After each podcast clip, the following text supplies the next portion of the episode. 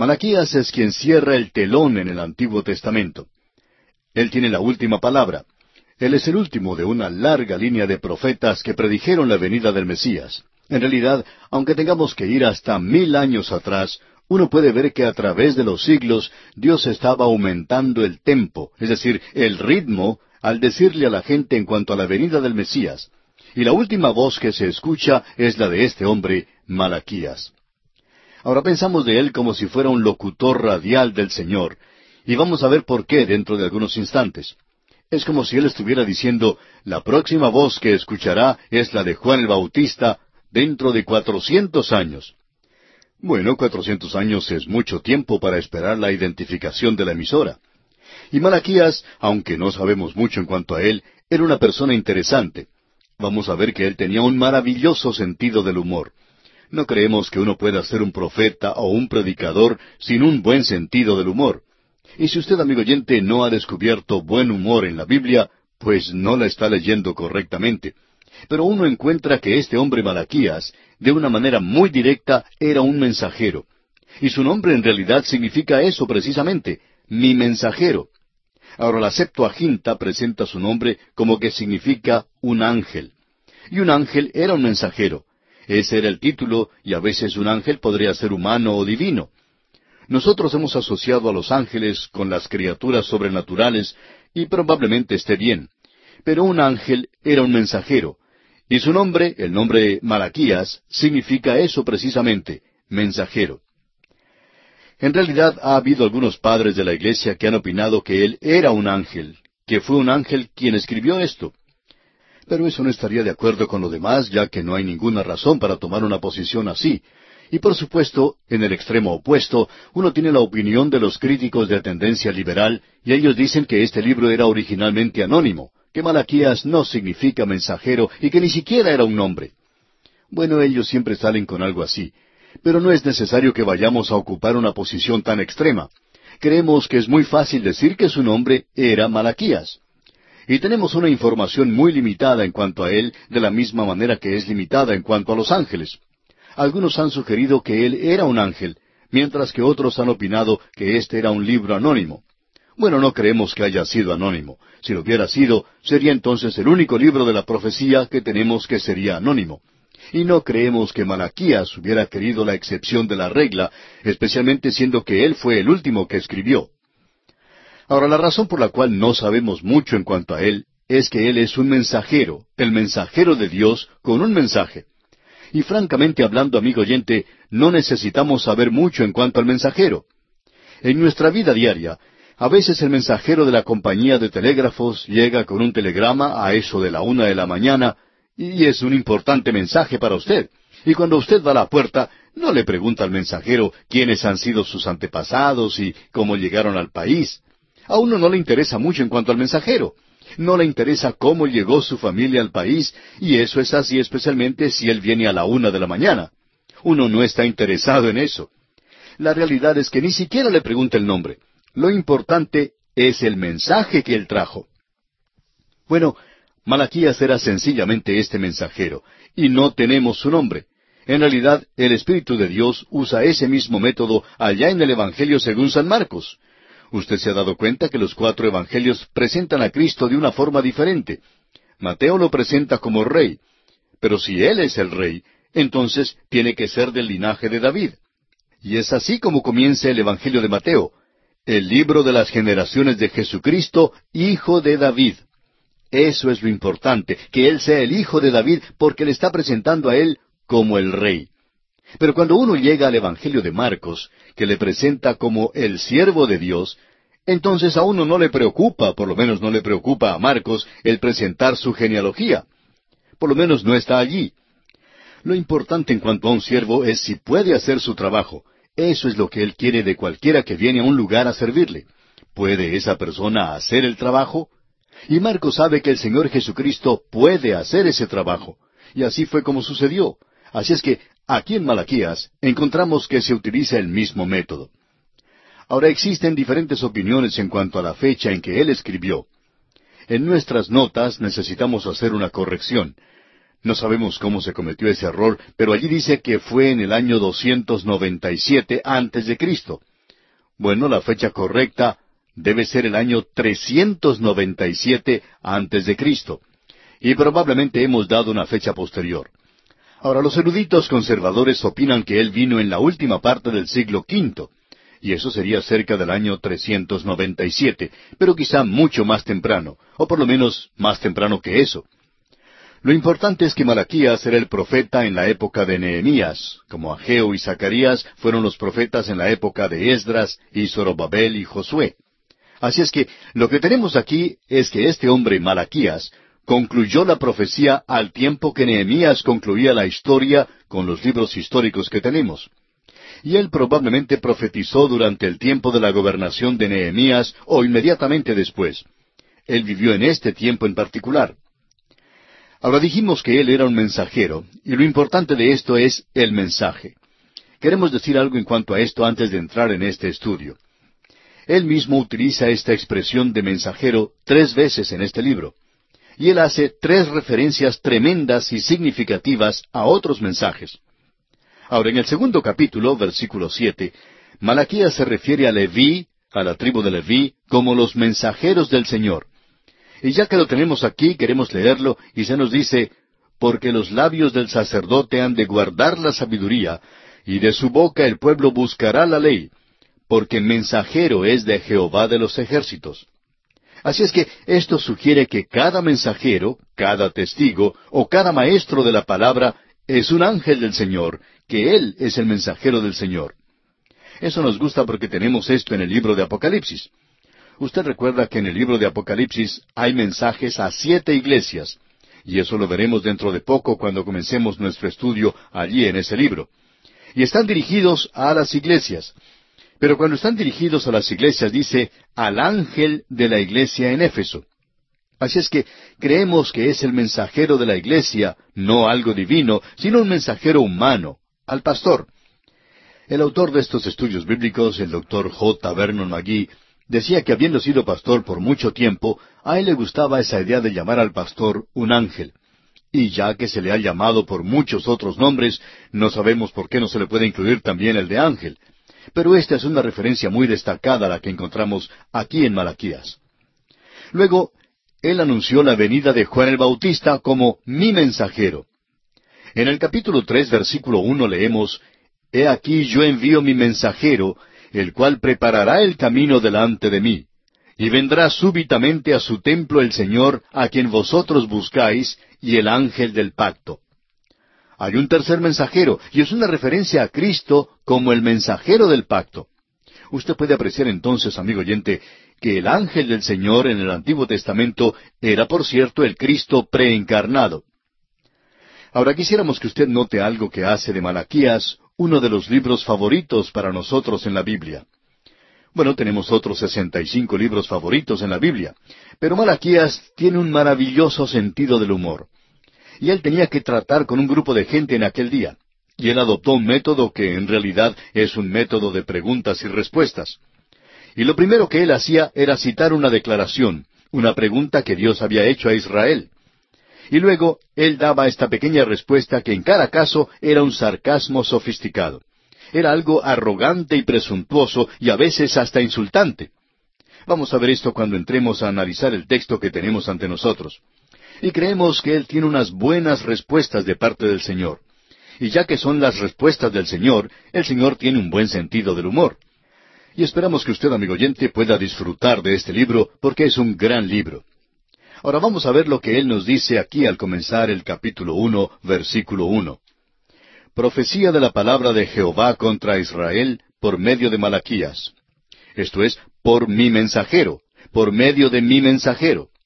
Él es el mensajero que trae el último mensaje de parte de Dios a esta gente. Ahora debemos decir que Él va a tratar con los mismos problemas con que trató Nehemías, lo que nos revela que Él está hablando en aquel día en particular. Uno de estos es en cuanto a los pecados del sacerdocio. Luego tenemos el casamiento con personas extranjeras, junto con el divorcio de sus mujeres de los israelitas. Y amigo oyente, Dios va a hablar de manera muy dura en cuanto a esto. Y nosotros vamos a tomar el tema del divorcio cuando lleguemos allí. Hay muchas cartas de personas que quieren que nosotros hablemos en cuanto a esto. Bueno, nosotros no tomamos temas de esa manera. tomamos lo que se nos presenta en la palabra de Dios. Si Dios habla en cuanto a esto, entonces nosotros también hablaremos en cuanto a esto. Así es que el divorcio se presenta aquí, y hablaremos en cuanto a eso y no vamos a hacernos a un lado, estamos seguros de eso. Luego, la tercera cosa que veremos es que la gente estaba demostrando negligencia en cuanto al diezmo en sus ofrendas.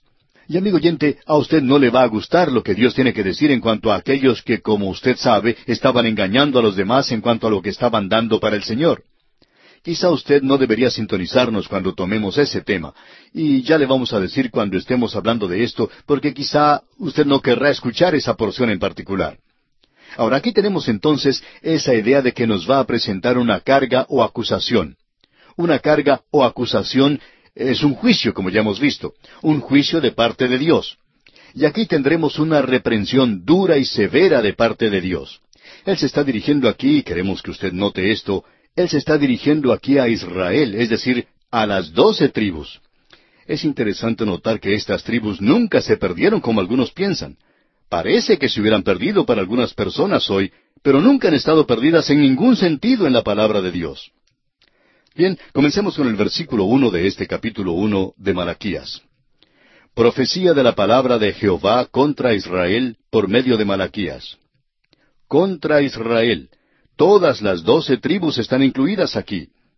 Había quizá un remanente nada más de cada tribu, muy pocos de cada una, pero Dios se dirige a cada una de ellas, y nosotros creemos honradamente que de aquí salió a los demás que no habían regresado, porque había comunicación de unos a otros, y el libro de Nehemías nos revela eso.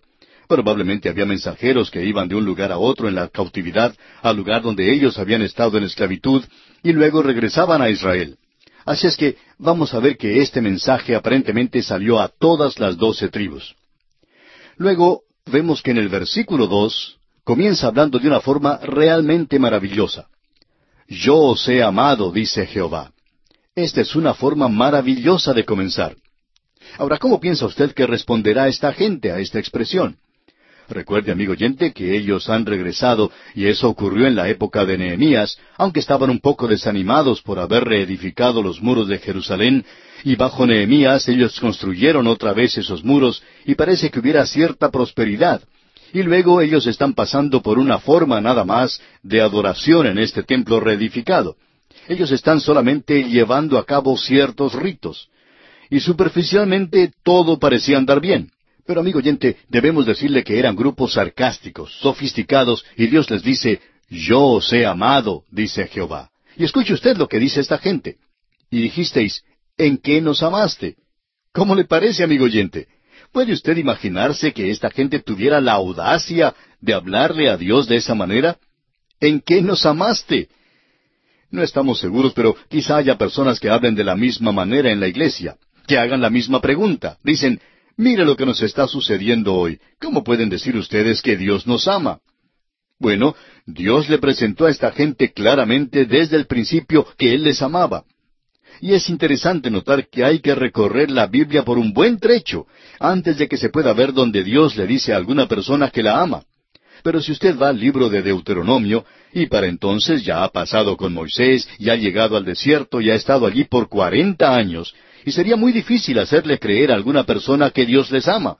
Pero en el capítulo diez de Deuteronomio, versículo quince, podemos ver lo que Él les dice a ellos. Solamente de tus padres se agradó Jehová para amarlos. Dios no había estado diciendo eso. Usted tiene que pasar a través de la época del diluvio y aún después de eso. Dios nunca le dijo a nadie, nunca le dijo a Abraham que le amaba, pero él le amaba. Lo que queremos señalar, amigo oyente, es que Dios no tenía ningún apuro en dejar que la humanidad se enterara de que Él la amaba. Pero aquí dice, solamente de tus padres se agradó Jehová para amarlos, y escogió su descendencia después de ellos, a vosotros, de entre todos los pueblos, como en este día. Bueno, Dios está preparado a probar su respuesta. Y la respuesta de Dios es esta. Escuche usted aquí en los versículos dos y tres de Malaquías, capítulo uno. Yo os he amado, dice Jehová y dijisteis, ¿en qué nos amaste? ¿No era Esaú hermano de Jacob? dice Jehová. Llamé a Jacob y a Esaú aborrecí, y convertí sus montes en desolación, y abandoné su heredad para los chacales del desierto. Esta es una declaración extraordinaria la que Dios está haciéndole a esta gente. Ellos estaban haciéndole preguntas, ellos estaban dudando del amor de Dios. Dios les recuerda a ellos el origen de su nación. Jacob y Esaú eran mellizos. Pero Dios hizo una diferencia entre ellos al mismo principio. Pero fue como mil quinientos años después que Él declaró, como lo hace aquí, que Él les amaba. Ahora esto presenta un problema. ¿Por qué diría Dios que amaba a Jacob y aborrecía a Esaú? En cierta ocasión un estudiante en un seminario bíblico se acercó a su profesor y le dijo que tenía un problema. Y el problema era, ¿por qué Dios amaba a Jacob y aborrecía a Esaú? El profesor le preguntó cuál era su problema. Bueno, le dijo el estudiante, ¿por qué dice que aborreció a Esaú? El profesor dijo que también tenía un problema con ese versículo, y era, ¿por qué amó Dios a Jacob? Ese es el verdadero problema. Y amigo oyente, ese es el verdadero problema. ¿Por qué Dios dice que Él amó a esta gente? Pero debemos comprender una cosa. Dios nunca había dicho esto, sino hasta cuando Jacob y Esaú llegaron a ser dos grandes naciones y tuvieron una larga historia, y Esaú con su vida y la nación que le seguía también demostraron lo que era. Pero aquí tenemos a esta gente, aunque eran desobedientes a Dios, un remanente siempre se volvía a Él. Y Dios dice allá en la epístola a los Romanos capítulo nueve versículo trece, como está escrito, a Jacob amé y a Esaú aborrecí. Quiere decir que aunque esta nación había fracasado, ninguno de ellos merecía el amor de Dios, aún así había ese remanente que se volvía a Dios, y Dios por tanto decía que amaba a Jacob. Dios conocía lo que había en su corazón, sabía que había un deseo en el corazón de este hombre por él. Pero Esaú no tenía ese deseo, y no es necesario tener una historia de mil quinientos años antes que Dios estuviera preparado para hacernos una declaración de este tipo. Necesitamos comprender esta declaración, que el amar y el aborrecer son diferentes por esta razón. La vida de la nación que salió de Saúl, la cual es Edom, y la vida de la nación que salió de Jacob, demuestran que Dios tenía razón cuando dijo que amaba al uno y aborrecía al otro. De paso, digamos que eso nos revela algo que nosotros debemos enfrentar en el presente. Vamos a estar hablando de esto más y más, pero vamos a dedicar mucho tiempo a hablar del amor de Dios. Sabe, amigo oyente, que si Dios es amor, también aborrece, porque uno no puede amar sin aborrecer.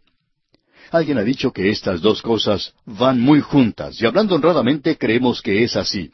Porque si Dios ama lo bueno, entonces, naturalmente, Él tiene que aborrecer lo malo. No puede ser de otra manera.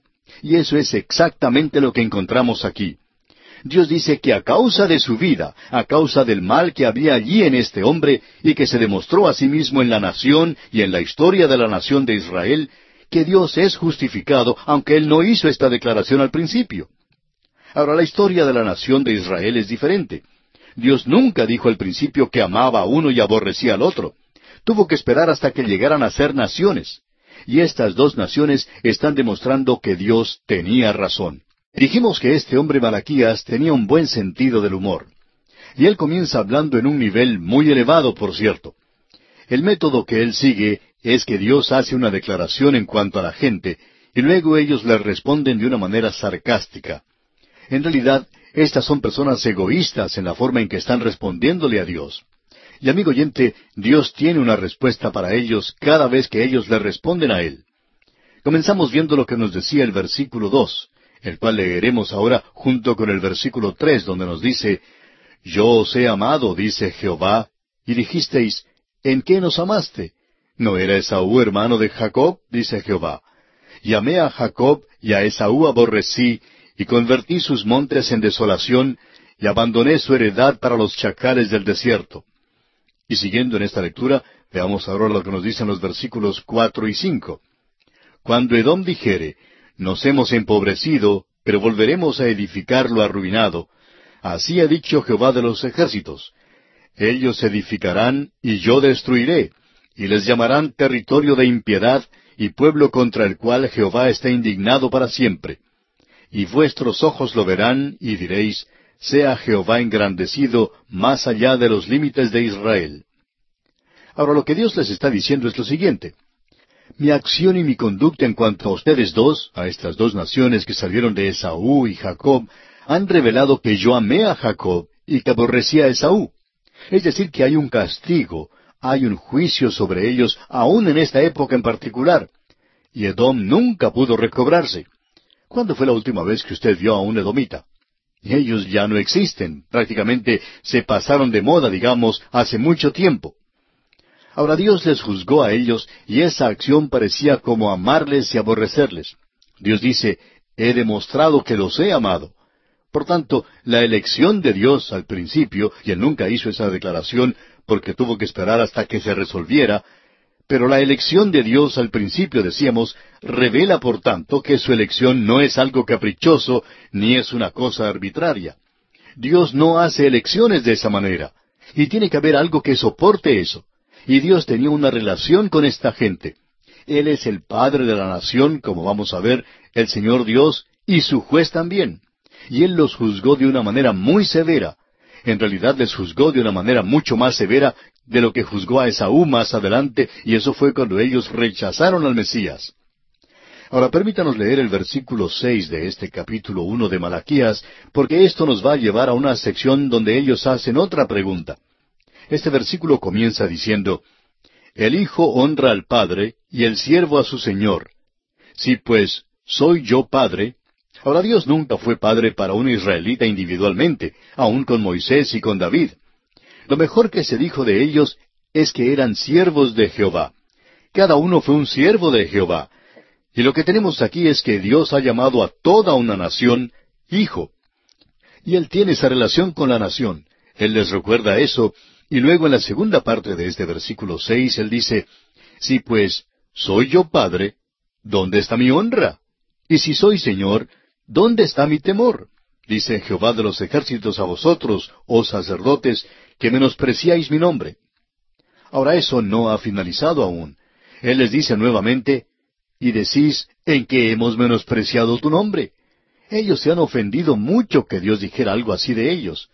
Ah, es que nosotros somos personas muy buenas, eh, muy amables, maravillosas, y vamos a la escuela dominical cumplidamente, vamos al templo, pasamos a través de todos esos ritos, y, somos muy fieles. Y en realidad somos columnas de la nación de Israel. ¿Cómo te atreves a preguntarnos si hemos menospreciado tu nombre? ¿Cómo es que nos dices que hacemos una cosa así? Ahora escucha, amigo oyente, la respuesta que da el Señor. Él les dice en la primera parte del versículo siete, en que ofrecéis sobre mi altar pan inmundo. Eso era lo que ellos estaban haciendo. Y les dijo de una manera muy clara que ese pan inmundo que se menciona aquí es en referencia a la ofrenda y al sacrificio que ellos hacían sobre el altar. Y es lo que nosotros llamaríamos el sacrificio del animal. O sea que era un animal el que era sacrificado. Y Dios presentará esto de una manera muy clara para ellos aquí, de que es de esto que Él está hablando. Él dijo, en que ofrecéis sobre mi altar pan inmundo. Este sacrificio era inmundo. Ellos no querían aceptar esto porque preguntaban, ¿en qué te hemos deshonrado? Ellos se ofendían mucho de que Dios se atreviera a decirles eso, porque era gente tan buena, según ellos. Y a propósito, el hacer una clase de ofrenda o sacrificio como esta a Dios era algo grave. Era una acusación muy seria, si era cierto, por supuesto. Pero ellos dejaban de lado esta acusación con un encoger de hombros indiferente y con una ignorancia pretendida. Aparentaban como que él no sabía de lo que estaba hablando. Y luego el Señor les dice, en que pensáis que la mesa de Jehová es despreciable. Bueno, leamos todo el versículo siete de este capítulo uno de Malaquías para apreciar esto mejor. Dice, en que ofrecéis sobre mi altar pan inmundo, y dijisteis, en que te hemos deshonrado en que pensáis que la mesa de Jehová es despreciable. Ellos dijeron que la mesa, o sea, el altar, era despreciable. Y ellos despreciaban esto por la forma en que le trataban, por la forma en que se comportaban, y sus corazones en realidad eran inmundos, y naturalmente la ofrenda tenía que ser inmunda también.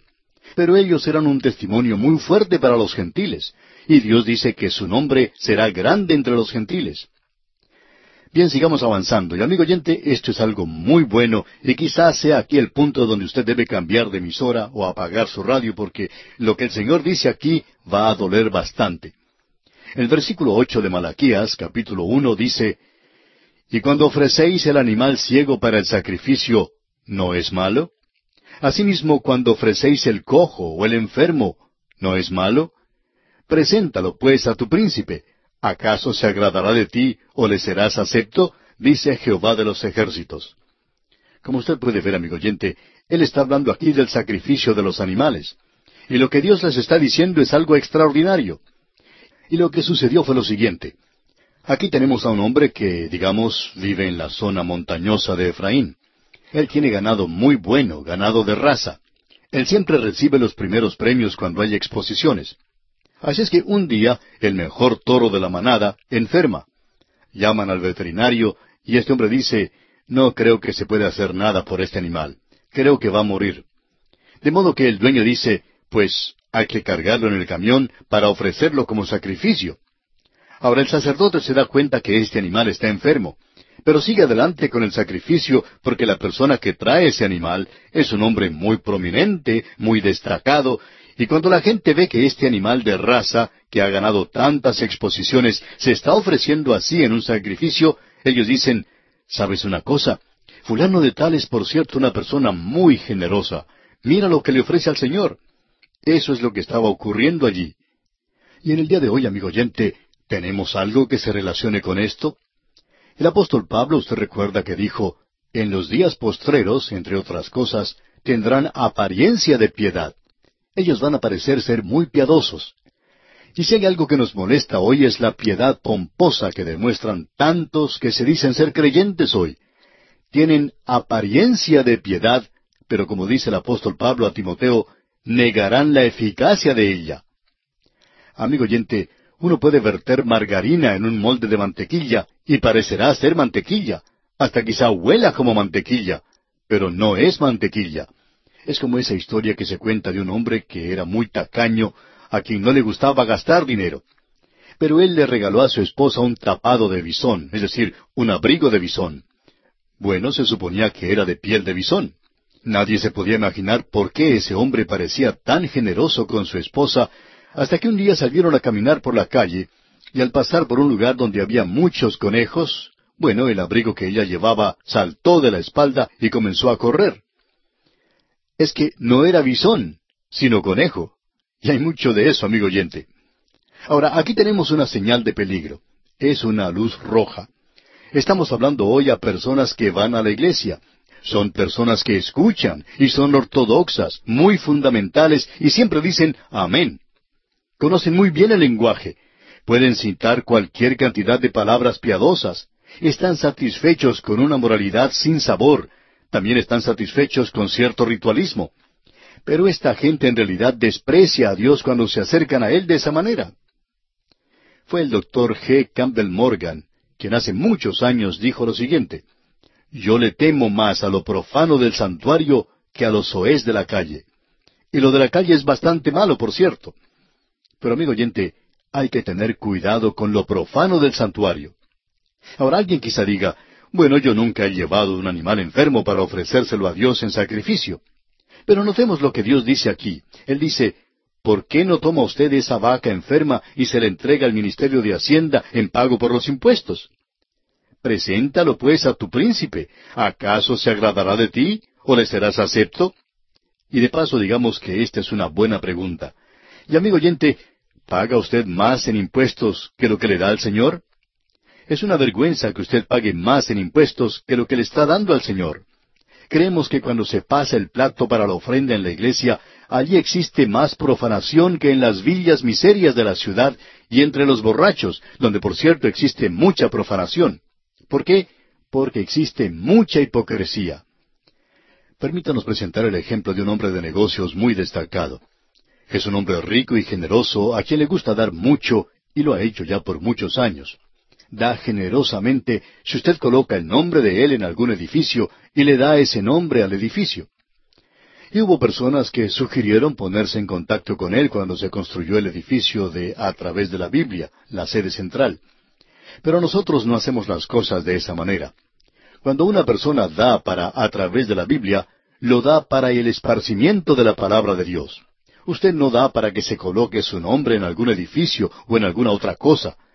Y reconocemos que al hacer esto hay muchas personas prominentes, personas ricas, que se apartan a un lado.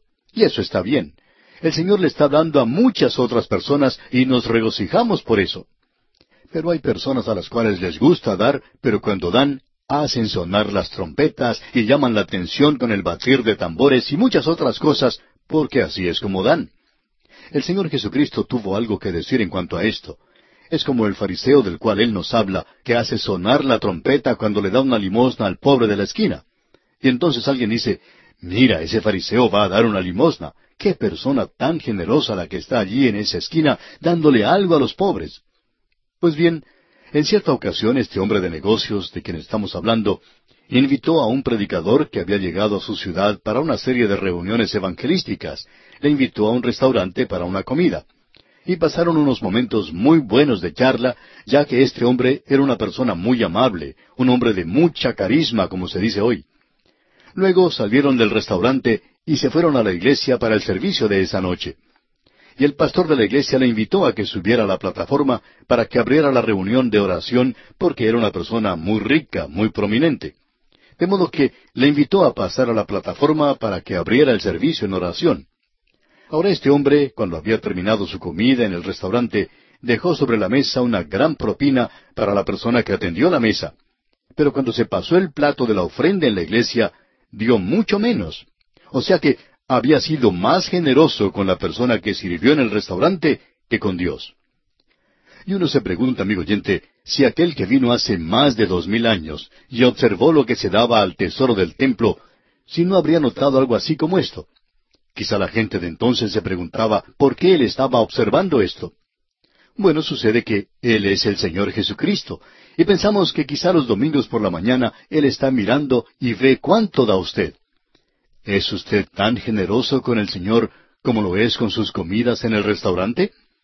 ¿Da usted en realidad para la obra del Señor? ¿Da usted tan generosamente como cuando da para otras cosas? ¿O quizá lo da donde puede demostrar algo, donde hay gente que nota lo que está haciendo?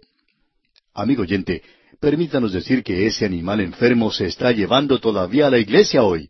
Y ese es el mensaje que tenemos aquí en este libro de Malaquías. Y amigo oyente, el Señor no dejó que eso pasara por alto. Aquí tenemos mucho sarcasmo, ¿cierto? Y esto le va a doler, como dijimos. Escuche usted lo que él dice en este versículo ocho del primer capítulo de Malaquías.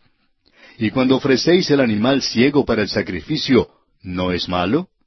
Asimismo, cuando ofrecéis el cojo o el enfermo, ¿no es malo? Preséntalo pues a tu príncipe. ¿Acaso se agradará de ti o le serás acepto? Dice Jehová de los ejércitos. Quizá podríamos hacerle esta pregunta a usted, amigo oyente, y usted puede decir que no es asunto nuestro. Bueno, no es asunto nuestro. Solamente estamos presentando lo que el Señor nos da aquí. Él nos dice de una forma muy directa que uno no puede llevarle a Él un animal enfermo. Uno no lleva un animal enfermo para pagar los impuestos. ¿Le está dando usted al Señor tanto o más de lo que usted paga en impuestos hoy? Alguien dirá, bueno, yo tengo que pagar los impuestos. Y eso es cierto, amigo oyente. Pero, ¿qué en cuanto a darle al Señor lo que Él espera de nosotros? Eso se da en base al amor y a la gratitud por tantas bendiciones con que Él nos rodea. El Señor Jesucristo dijo, Si me amáis, guardad mis mandamientos. No creemos que estemos hoy bajo la obligación del diezmo. De paso digamos que en aquel día no era solo un diezmo, había dos diezmos, y también pensamos que había hasta tres diezmos. Así es que la gente entonces daba al Señor el treinta por ciento de lo que habían ganado. Y nos preguntamos, ¿cuántos de nosotros hacemos eso hoy, amigo oyente? El Señor Jesucristo, cuando observó lo que la gente estaba poniendo en el tesoro del templo, vio cuánto daban los ricos, y ellos daban generosamente de lo que les sobraba. Pero Él no los encomió, Él no los elogió por eso, porque ellos también se guardaban mucho para sí mismos. Pero luego vio a esa pobre viuda, y ella solo pudo dar dos monedas. Y cuando uno compara eso con la riqueza que había en el templo, era prácticamente nada. De modo que ella no dio nada. Pero el Señor Jesucristo tomó, por así decirlo, esas dos monedas y las transformó en el oro del cielo. Y él dijo que ella había dado mucho más que cualquier otra persona. Amigo oyente, permítanos decir esto al terminar. Es sorprendente notar cómo el Señor provee para este ministerio radial. Este ministerio recibe su apoyo gracias a las ofrendas de muchas viudas que envían solamente un poquito de dinero. Y siempre dicen que no es mucho. Quizá lo sea comparada con las cuentas que tenemos, pero amigo oyente, cuando muchas de estas personas se unen para enviar algo aquí, por cierto que causan una impresión, y tienen mucho que ver con el presentar este programa. Esas pequeñas ofrendas tienen un tremendo valor. Personas que dan regularmente y que hacen posible un ministerio radial como el nuestro. De vez en cuando hay aquellos que están dando muy generosamente. Tenemos que reconocer eso también. Y eso siempre nos permite poder presentar el programa en otra emisora o ayudar especialmente a una emisora misionera. Pero amigo oyente, el Señor no quiere esos animales enfermos.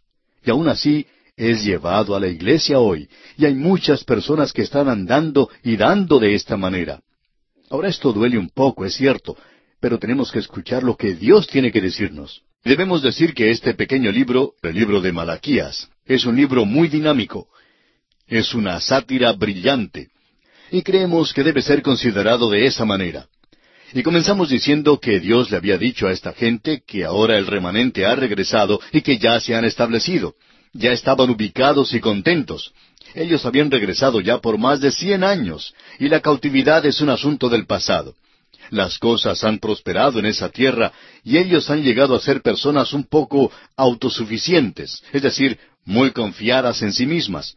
Y hablando honradamente, pensamos que esa guerra que tuvo Israel y que se le llamó la guerra de la Pascua, cuando ellos estaban celebrando la Pascua y fueron atacados por los egipcios y los árabes, ellos estaban dependiendo demasiado en sí mismos. Y uno puede ver eso cuando visita este lugar, que ellos se consideran a sí mismos muy suficientes y muy hábiles para dominar cualquier situación. Y ellos pensaban que eran inexpugnables, que no podían perder ni siquiera una batalla. Y luego tuvieron que descubrir que eran vulnerables y tuvieron que sufrir bastante. Ahora esta gente ha regresado a su propia tierra y según esa antigua naturaleza humana, la carne, uno se siente demasiado confiado en sí mismo. Ellos pues ahora tenían el templo. Y estaban haciendo todos esos ritos del templo, pero en realidad estaban muy lejos de Dios, como ya hemos podido ver. Ellos se habían convertido en personas casi insolentes en la forma de hablar con Dios y en la forma de expresarse para con Él. Eran escépticos, eran arrogantes y muy sofisticados, por cierto. Y Él comienza hablando en un plano muy elevado y les dice, Yo os he amado, dice Jehová. Y luego ellos le responden en una forma muy sofisticada y le dicen, ¿En qué nos amaste? Nosotros no creemos que tú nos hayas amado realmente. Y diríamos que esa es la misma posición que han tomado muchas personas aún dentro de la iglesia. Y diríamos también que muchísimas otras personas fuera de la iglesia.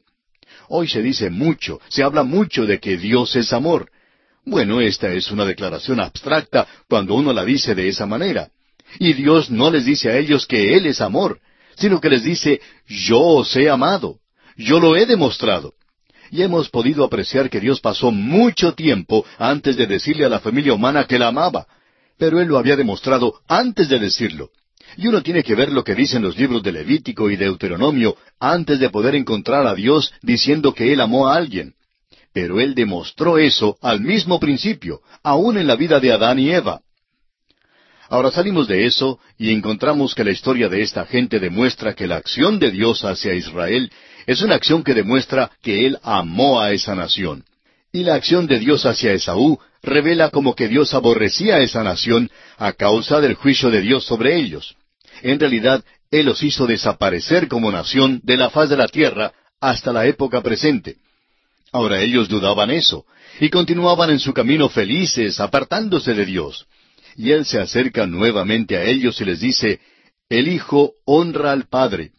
Y por supuesto uno tiene que ir a una época no civilizada para encontrar que los hijos honren a sus padres, porque la forma moderna y la forma civilizada del presente es que ellos no honran a sus padres. Pero en aquellos días sí lo hacían. Así es que Él usa esta ilustración.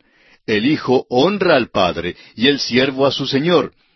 Pero ustedes no me están honrando. Y eso es cierto, y es algo que debería haberlos sacudido. Pero no fue así, porque ellos tenían esa costra o coraza dura que los cubría.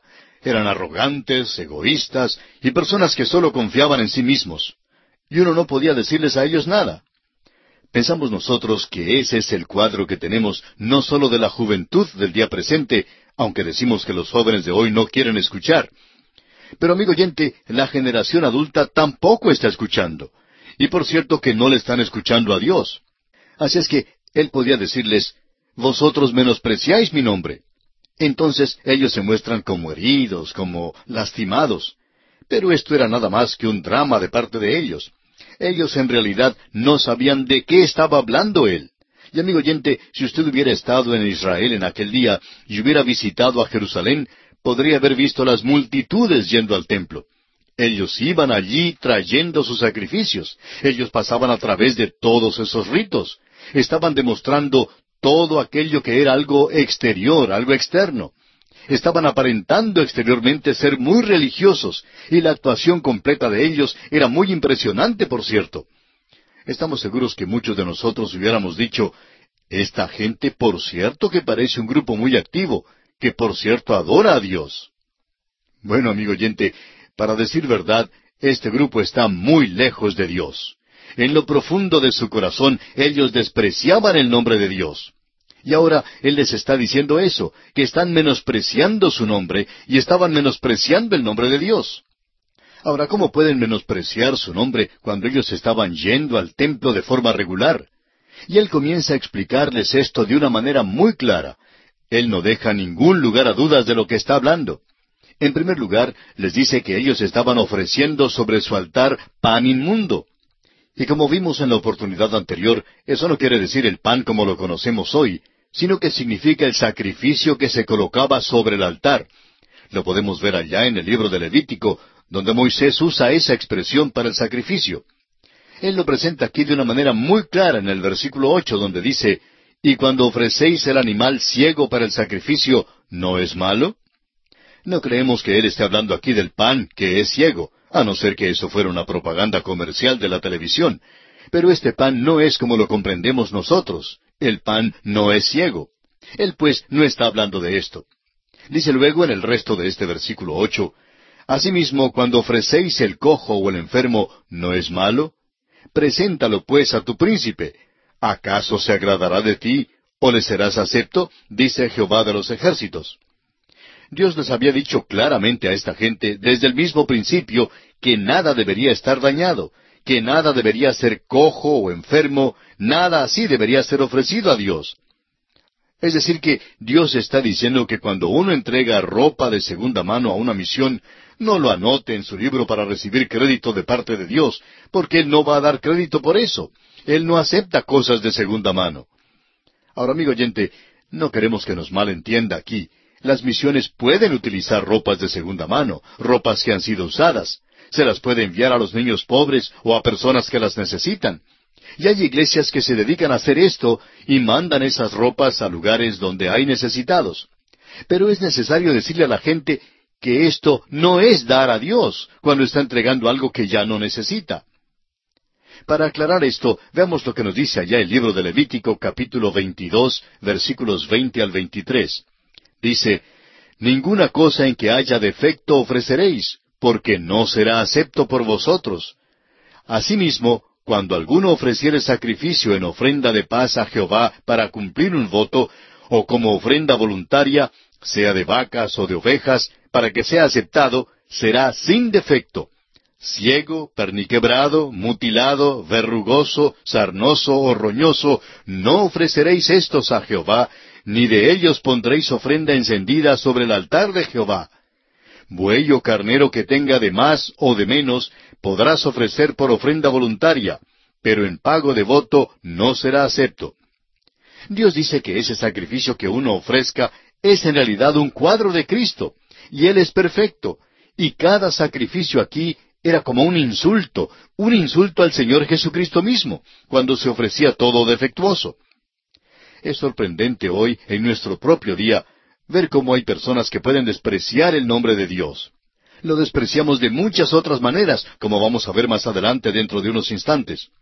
Ahora, en caso de que ellos no hubieran sacado, no hubieran captado el significado de lo dicho en Levítico, en Deuteronomio, donde Dios interpreta la ley para ellos, Él presenta de una manera muy clara esto y les dice en el capítulo quince de Deuteronomio, versículo veintiuno, y si hubiere en él defecto, si fuere ciego o cojo, o hubiere en él cualquier falta, no lo sacrificarás a Jehová tu Dios. ¿Ve usted? Y esta gente estaba siendo muy lista y muy ingeniosa. Y cuando se enfermaba una vaca y cuando se quebraba una pata algún cordero, pues lo arreglaban lo mejor que podían y entonces rápidamente lo llevaban al templo y lo ofrecían como sacrificio a Dios. Y Dios dice que Él no acepta eso. Y nos preguntamos nosotros, ¿cuántas ofrendas en realidad son aceptables a Dios hoy? Porque se nos dice que un sacrificio que hacemos a Dios es como el sacrificio que hace un sacerdote en el Antiguo Testamento. Nosotros somos sacerdotes ante Dios y debemos dar de lo que tenemos por gracia. Pero la gracia no significa que uno tiene que dar lo menos que pueda. Pensamos que hoy estamos viendo que en realidad se está cometiendo un sacrilegio todos los domingos por la mañana en la iglesia, amigo oyente. Ahora alguien quizá diga, bueno, un momento, un sacrilegio significa que alguien está robando algo en la iglesia. Pues sí, amigo oyente, ese es el verdadero significado. Pero amigo oyente, esta gente era culpable de sacrilegio. Estaban ofreciendo aquello que no les costaba nada. Era sin ningún valor, aunque fuera algo de mucho tamaño. Y quizá alguien diga, un sacrilegio es cuando una persona entra a la iglesia y se roba algo. No, amigo oyente, sacrilegio es entrar a la iglesia y poner algo en la ofrenda, y allí no hay sangre. No hay sacrificio en lo que se da. Eso es lo que debemos recalcar. A veces hasta creemos que está mal el dar algo. Bueno, hay muchas personas que van a un encuentro de fútbol que gastan una buena cantidad de dinero en la entrada, o van a cualquier otro encuentro deportivo y tienen que gastar bastante dinero para entrar. Y amigo oyente, Dios dice que usted puede gastarse esa clase de dinero en algo así, y entonces, cuando usted lo hace y va a la casa de Dios y pone solamente un poquitito de dinero y piensa que ya ha hecho algo, bueno, ni siquiera le da a él la propina que le da a un camarero o a un mozo. Amigo oyente, esto es bastante duro, de eso estamos seguros. ¿No le parece a usted? Bueno, sigamos adelante, porque podemos quedarnos aquí empantanados. El versículo nueve de este capítulo uno de Malaquías dice, Ahora pues, orad por el favor de Dios, para que tenga piedad de nosotros. Pero ¿cómo podéis agradarle si hacéis estas cosas? dice Jehová de los ejércitos. ¿Es posible que esta gente continúe esta clase de cosa? haciendo una demostración exterior y no dándose cuenta de que en sus propios corazones no están bien con Dios? Notemos ahora lo que dice el versículo diez. ¿Quién también hay de vosotros que cierre las puertas o alumbre mi altar de balde? Yo no tengo complacencia en vosotros, dice Jehová de los ejércitos, ni de vuestra mano aceptaré ofrenda. Dios dice, todo este rito por el cual ustedes pasan no tiene ningún significado, no es en realidad nada, no tiene ningún valor. Y ellos continúan en esto. Y queremos notar lo que nos dice aquí el versículo once de este capítulo uno de Malaquías. Porque desde donde el sol nace hasta donde se pone, es grande mi nombre entre las naciones, y en todo lugar se ofrece a mi nombre incienso y ofrenda limpia, porque grande es mi nombre entre las naciones, dice Jehová de los ejércitos. Israel estaba desprestigiando el nombre de Dios por la forma en que le estaban sirviendo. Y ellos no le estaban sirviendo a Él como lo estaban haciendo en los días de Salomón, por ejemplo. Esto causó mucha impresión en la reina de Saba, pero en esta ocasión no le causó impresión a nadie. ¿Por qué? Porque todo era un formalismo y ceremonia nada más. Dios dice, es grande mi nombre entre las naciones. Ahora, esto no es así en el presente. Si usted, amigo oyente, piensa que eso ha sido cumplido hoy, está completamente equivocado. Será en el milenio, pero no ahora. Por lo menos no lo estamos viendo hoy, porque el nombre de Dios no es grande entre las naciones. Y luego entonces este versículo once dice, Porque desde donde el sol nace hasta donde se pone, es grande mi nombre entre las naciones, y en todo lugar se ofrece a mi nombre incienso y ofrenda limpia, porque grande es mi nombre entre las naciones, dice Jehová de los ejércitos. Ahora el incienso nos habla de la oración, y ofrenda limpia nos habla de Cristo. Porque grande es mi nombre entre las naciones, dice Jehová de los ejércitos. Es que el propósito de Dios al elegirlos a ellos era que ellos fueran testigos para las naciones del mundo. Y en el versículo doce dice, Y vosotros lo habéis profanado cuando decís, Inmunda es la mesa de Jehová, y cuando decís que su alimento es despreciable.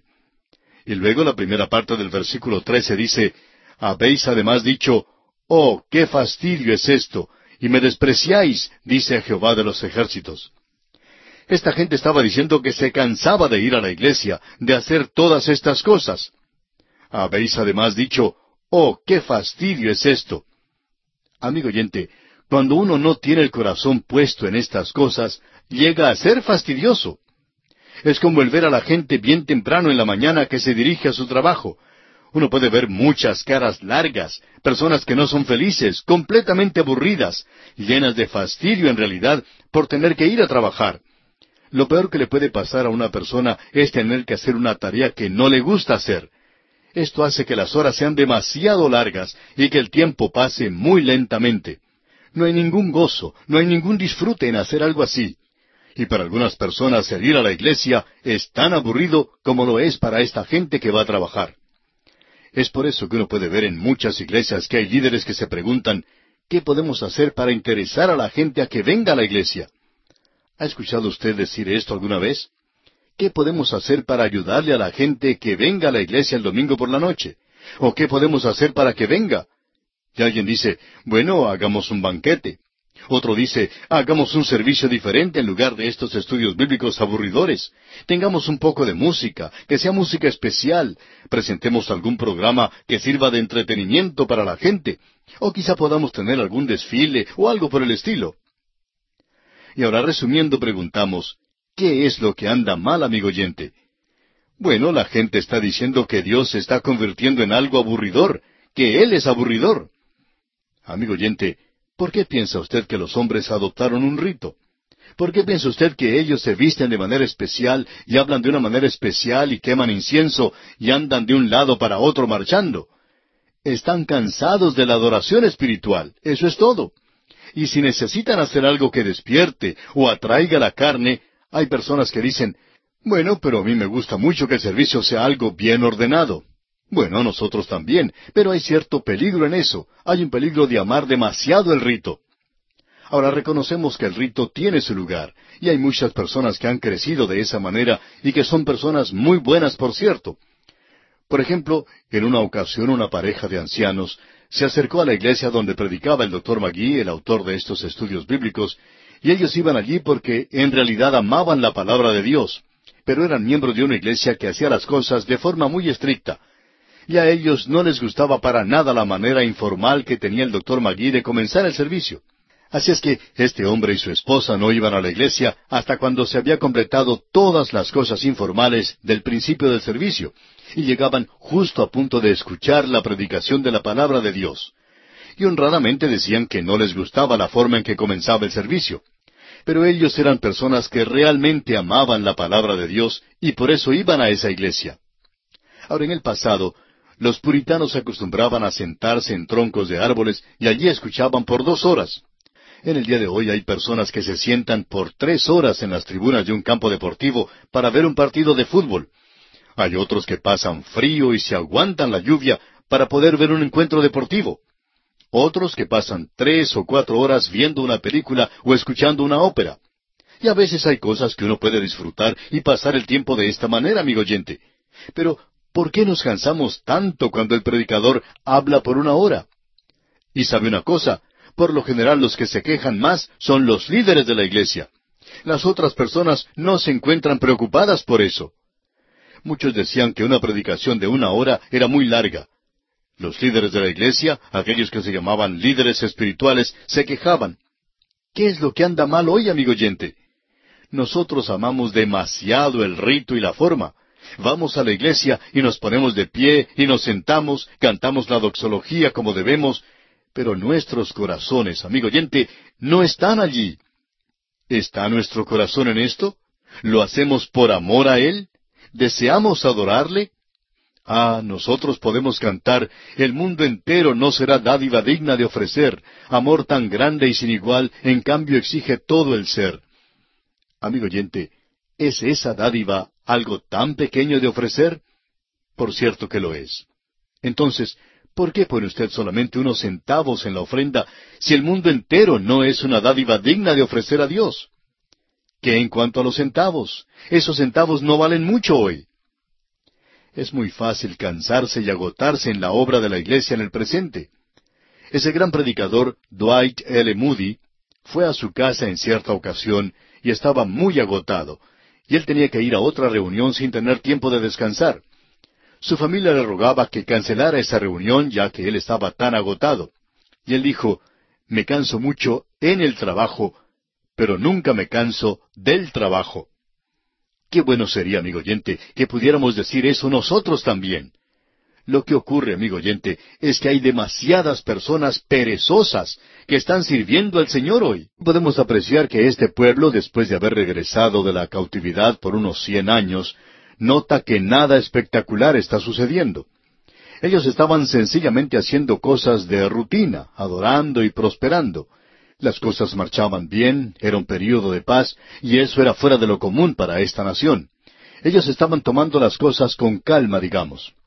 Si usted hubiera estado en Jerusalén en ese entonces y hubiera visto las multitudes que iban al templo todo el día, usted se hubiera sorprendido. Quizá hubiera dicho, ¿cuán religiosa es esta gente? Y ellos ciertamente eran religiosos, pero sus corazones estaban lejos de Dios. Ahora ellos estaban presentando ciertas quejas y esas quejas revelaban la condición del corazón de ellos. Y Dios les dijo muy directamente, yo les amo. Pero ellos se mostraron muy arrogantes, decían, bueno, nosotros no creemos eso. ¿Cómo sabemos que tú nos amas? Y luego Dios les citó de su propia historia que Él les había demostrado este amor, desde el llamamiento de Abraham hasta la condición presente. Ahora ellos también hacían otra cosa que era terrible, y es que ellos despreciaban el nombre de Dios. Aunque practicaban ciertos ritos dados por Dios mismos, ellos los estaban quebrantando. Una de las primeras cosas es que ellos estaban ofreciendo a Dios animales enfermos, animales cojos, ovejas mutiladas, inválidos y enfermos, y ese era el sacrificio que ofrecían. Y pensaban que estaban saliéndose con la suya. Y Dios les dijo que a él no le gustaba nada de eso y que no aceptaría ese sacrificio, porque Dios había dicho que ese sacrificio señalaba hacia la venida de Cristo, el Cordero de Dios que quita el pecado del mundo. Y cuando ellos sacrificaban un animal enfermo o con algún defecto, esto no representaba a Cristo, porque tenía que ser un animal sin mancha, sin falta alguna. Pero esta gente estaba ofreciendo un animal enfermo, defectuoso. No tenía ningún concepto de la adoración espiritual. Y luego, sumándole a esto, de que ellos despreciaban su nombre, decían, Ah, qué fastidio es esto. Ellos se quejaban de que él llevara a cabo ese rito todo el día. Era algo terrible. Es decir, que tenían una apariencia de piedad, pero estaban negando su poder. Veamos pues lo que nos dicen los versículos trece y catorce de este primer capítulo de Malaquías. Habéis además dicho, Oh, qué fastidio es esto. Y me despreciáis, dice Jehová de los ejércitos, y trajisteis lo hurtado, o cojo, o enfermo, y presentasteis ofrenda. ¿Aceptaré yo eso de vuestra mano? dice Jehová. Maldito el que engaña, el que teniendo machos en su rebaño, promete y sacrifica a Jehová lo dañado. Porque yo soy gran rey, dice Jehová de los ejércitos, y mi nombre es temible entre las naciones. Y así es como será algún día, amigo oyente. Pero no es así en el presente. Y una de las cosas que le ha dado mala reputación al nombre de Dios es en realidad el ministerio de aquellos que le representan aquí, los creyentes. Ahora no estamos poniendo en duda la salvación de ellos, sin embargo, sí cuestionamos la salvación de algunos. ¿Ha notado usted que Dios nunca llama a un verdadero creyente hipócrita? Bueno, el Señor Jesucristo les dijo esto de una manera muy directa a los líderes religiosos de su día, a los fariseos. Él les dijo francamente algunas cosas terribles acerca de ellos. Él los llamó sepulcros blanqueados. ¿Se puede usted imaginar esto, amigo oyente? Es algo terrible llamar a esta gente sepulcros blanqueados. Pero así es como Él les llamó. Él les comparó con un plato que ha sido lavado por fuera y era hermoso, pero por dentro estaba todo sucio. No había sido lavado, sino que estaba lleno de toda clase de basura. Y Él dice que esa persona es hipócrita. Y eso es lo que era esta gente. Y así es cuando uno solo pasa por una forma de religión. Ahora hablemos claramente y de manera directa hoy. ¿Profesa usted una religión, amigo oyente? ¿Tiene usted a Cristo? ¿Está usted siendo honrado, honesto en cuanto a esto, o tiene nada más que un formalismo? ¿Se viste usted de la religión de la misma manera en que viste un traje? ¿Se lo quita en cualquier momento que quiere y al final lo hace cuando no está en la iglesia? ¿Asume usted ciertas actitudes que son muy piadosas y quizá puede citar algunas trivialidades piadosas? ¿Es Cristo verdaderamente algo real para usted? ¿Cuán real es Él para usted, amigo oyente? Esta gente, la primera cosa que hicieron fue llevar a sus animales enfermos. Luego ellos estaban diciendo que eso era algo fastidioso, algo cansador. Estos servicios tan largos. Bueno, un estudio bíblico es algo aburridor. El doctor J. Vernon McGee, autor de estos estudios bíblicos, decía que por un período de 21 años fue pastor de una gran iglesia, donde el promedio de asistencia a los servicios de mitad de semana, los días jueves por la noche, era de mil quinientas personas. Y se decía que por ese tiempo era la reunión de mitad de semana más grande de todo el país, y posiblemente en el mundo, eso no se sabe. Solamente compartimos lo que la gente decía. Y el doctor Magui siempre daba gracias a Dios por eso. Pero cuando alguna persona se acercaba y le daba palmadas en la espalda y le decía lo maravilloso que era eso, él siempre hacía lo mismo. Llevaba a esa persona afuera para que mirara todos esos edificios de la ciudad donde trabajaban más de doscientas mil personas y le decía, ¿Sabía usted que más de doscientas mil personas trabajan en el centro de esa ciudad y regresan a sus casas en la tarde y de esas doscientas mil personas Solamente mil quinientas vienen al estudio bíblico los jueves. Nuestro promedio no es muy bueno que digamos, ¿verdad? Y amigo oyente, la mayoría de esas personas eran miembros de iglesias. Por lo menos iban a la iglesia en el domingo de Pascua y por la tarde el mismo día iban a ver los encuentros de fútbol. Ahora esta gente siempre podía pasar el tiempo en el estadio los domingos por la tarde, pero era imposible prácticamente verlos en la iglesia por la noche. Podemos apreciar hoy mucha religión, amigo oyente, pero hay muy poca cristiandad verdadera. Hay muchas personas que gustan de jugar el ir a la iglesia, pero eso es todo. Cuando uno es niño, crea algunos juegos donde vende y compra cosas sin valor, siempre con sus amiguitos. Y a veces uno tiene un negocio y juega a vender esto o aquello. Por supuesto que con eso no se progresa mucho, pero el niño se divierte. Y hay muchas personas hoy que se están divirtiendo jugando a ir a la iglesia. El autor de estos estudios bíblicos, el doctor J. Vernon McGee, contaba que cuando él se recibió de ministro del Evangelio, la persona que le dio el cargo destacó tres grandes pecados que se cometen en el ministerio y que uno debe tratar de evitar. Son cosas que él nunca olvidó. Quizá no las ha seguido bien, decía, pero siempre recordaba estos tres pecados. ¿Cuáles son para usted, amigo oyente, los tres pecados más grandes del ministerio? Bueno, el número uno es la pereza. Así es, amigo oyente. La razón por la cual no hay más expositores de la palabra de Dios en el presente es porque requiere mucho estudio. Es muy fácil andar ocupado durante la semana. Por tanto, es necesario permitir que el predicador tenga tiempo durante la semana para que lo dedique al estudio de la palabra de Dios. Hay muchas personas que interrumpen el estudio del predicador llegando a visitarle y conversando con él. Y cualquier iglesia que tenga un hombre que es un expositor de la palabra de Dios y que quiere dedicar tiempo al estudio, pues debe permitírsele que estudie. Él necesita eso. Él tiene que hacer eso si va a ser un expositor de la Biblia. Y este hombre no puede ser perezoso en este ministerio y progresar. En cierta ocasión, un joven que había recibido la ordenación de pastor, después de haber trabajado en una iglesia por tres años, fue a visitar a un colega suyo de más edad y le dijo que tenía un problema. Le dijo que estaba listo para abandonar el ministerio. El anciano pastor le preguntó, ¿por qué? Y él dijo, bueno, ya no tengo más cosas de qué predicar. Estoy comenzando a repetir los sermones. Y la gente se está dando cuenta de eso.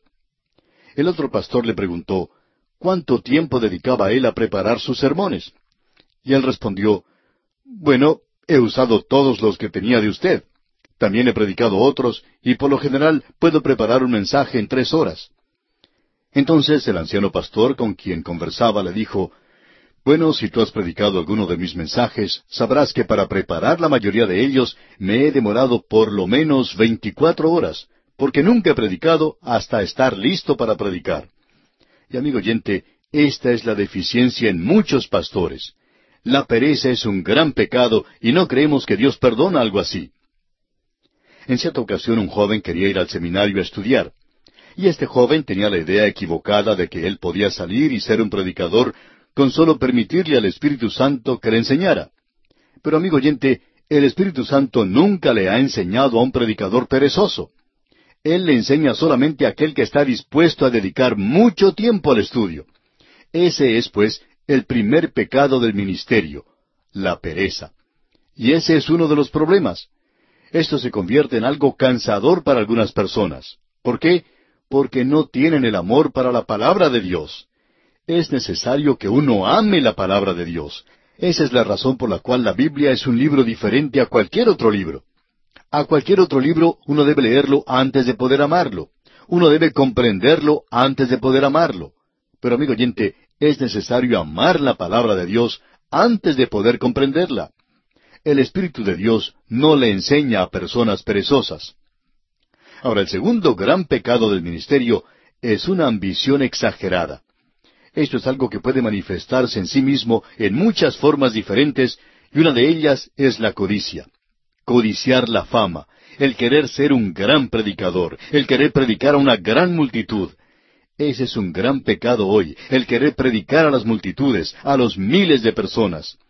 Y estamos convencidos, amigo oyente, de que los grandes predicadores de hoy no están en las grandes iglesias, y no son ellos los que siempre reúnen grandes multitudes.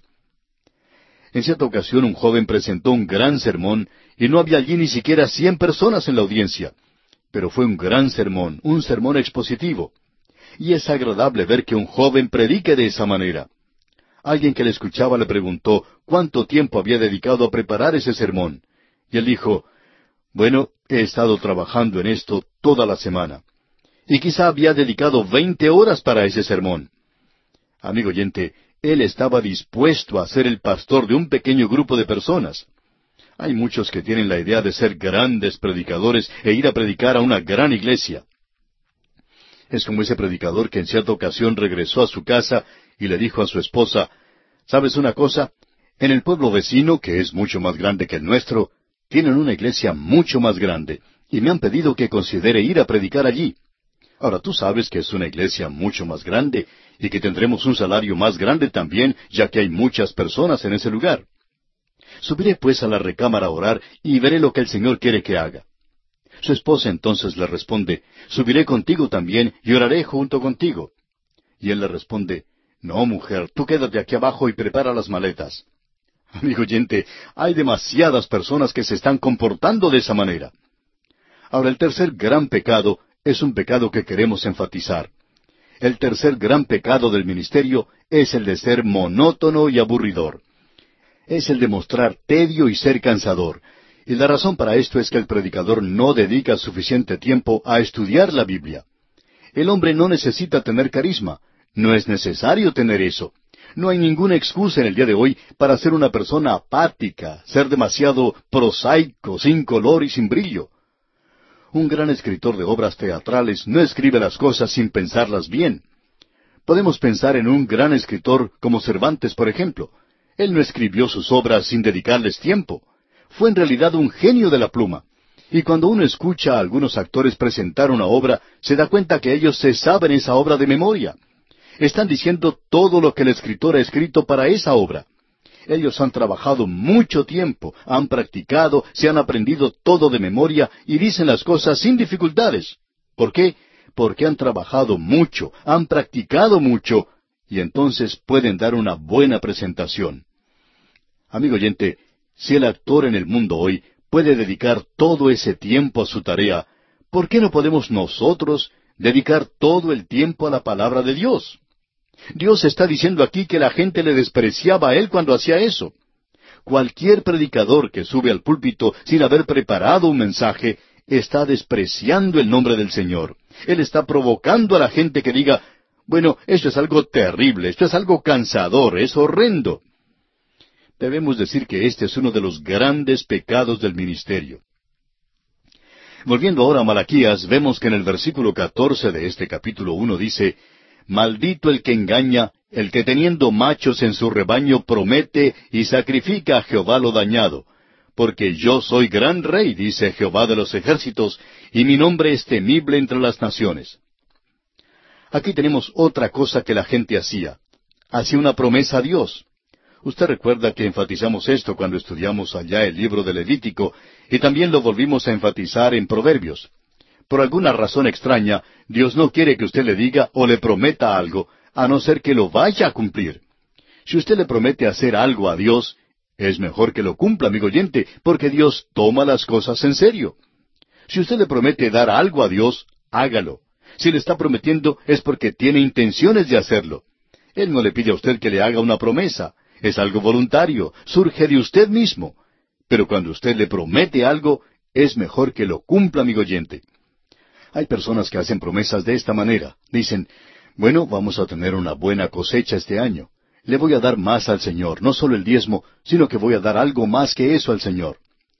Cuando llega el tiempo de la cosecha, esta viene en abundancia, y en lugar de dar lo que prometieron, deciden guardárselo para sí mismos. Decidieron no darle eso a Dios después de todo. Bien, con esto llegamos al fin del capítulo uno y tenemos tiempo solamente para poner nuestro pie en el umbral del capítulo dos. Pero antes de hacer eso, quisiéramos decir algo en cuanto a los dos últimos versículos del capítulo uno. El versículo trece dice, Habéis además dicho, Oh, qué fastidio es esto. Esto agravaba mucho más la condición en la que ellos se encontraban. Lo que la gente decía en realidad era que Dios les fastidiaba. Y cuando el corazón de uno no está en estas cosas, entonces se convierte en algo realmente fastidioso. ¿Por qué cree usted que los hombres adoptaron un rito? Se vestían de una manera especial y cantaban y marchaban. Ellos estaban cansados de la adoración espiritual. La gente pensaba que algo estaba mal con Dios. Nunca se les ocurrió pensar que lo malo estaba en ellos. Tenían apariencia de piedad, pero estaban negando la eficacia de esa piedad, trayéndolo hurtado, o cojo o enfermo. Luego vemos en el versículo catorce que esta condición terrible que ellos tenían les causaba ofrecer a Dios aquello que era dañado, aquello que estaba enfermo. Leamos una vez más el versículo catorce de este capítulo uno de Malaquías. Maldito el que engaña, el que teniendo machos en su rebaño promete y sacrifica a Jehová lo dañado, porque yo soy gran rey, dice Jehová de los ejércitos, y mi nombre es temible entre las naciones. Y bien, llegamos ahora sí al capítulo dos, y tenemos otra sección, aunque aquí se continúa tratando con los sacerdotes. Ellos habían sido reprendidos por su profanación, es decir, que ellos eran profanos. Ahora debemos decir que la palabra profano proviene de fanus, que significa templo, pro para o por el templo, o también contra el templo. Así es que, en realidad, en lugar de estar sirviendo a Dios, ellos estaban opuestos a Dios, despreciando a Dios en cada reunión o servicio que ellos tenían en el templo. Veamos lo que nos dicen los primeros dos versículos del capítulo dos de Malaquías. Ahora pues, oh sacerdotes, para vosotros es este mandamiento. Si no oyereis y si no decidís de corazón dar gloria a mi nombre, ha dicho Jehová de los ejércitos, enviaré maldición sobre vosotros y maldeciré vuestras bendiciones, y aún las he maldecido, porque no os habéis decidido de corazón. Es decir, que ellos no estaban tomando su profesión en serio, y ellos van a ser juzgados de una manera mucho más severa que el resto de la gente. ¿Por qué? Porque estaban ocupando un lugar de responsabilidad, y estaban permitiendo que existiera esta condición tan sórdida. Ellos estaban cerrando sus ojos al hecho de que la gente estaba ofreciendo estos sacrificios de animales enfermos a Dios. Y Dios les había dado a ellos la ley de la verdad. Y ellos tenían que servirle de esta manera y tenían que presentar este mensaje. Al concluir hoy, amigo oyente, quisiéramos decir algo que puede ser bastante duro, pero lo queremos decir con mucho cuidado y esperamos que usted nos preste atención preferiríamos ser el peor pecador sobre esta tierra, aun el peor criminal que existe. Preferiríamos ser ese pecador que un ministro que sube al púlpito y no cree en la palabra de Dios y aparenta hacer algo, está actuando en realidad y presenta trivialidades piadosas y nada más. Preferiríamos ser el peor pecador del mundo que ser esa clase de hombre porque Dios va a considerar responsable a ese hombre. Amigo oyente, Quizá usted opine que esto es algo demasiado duro, pero es algo que se necesita decir hoy, y no nos preocupa ser la persona que lo dice.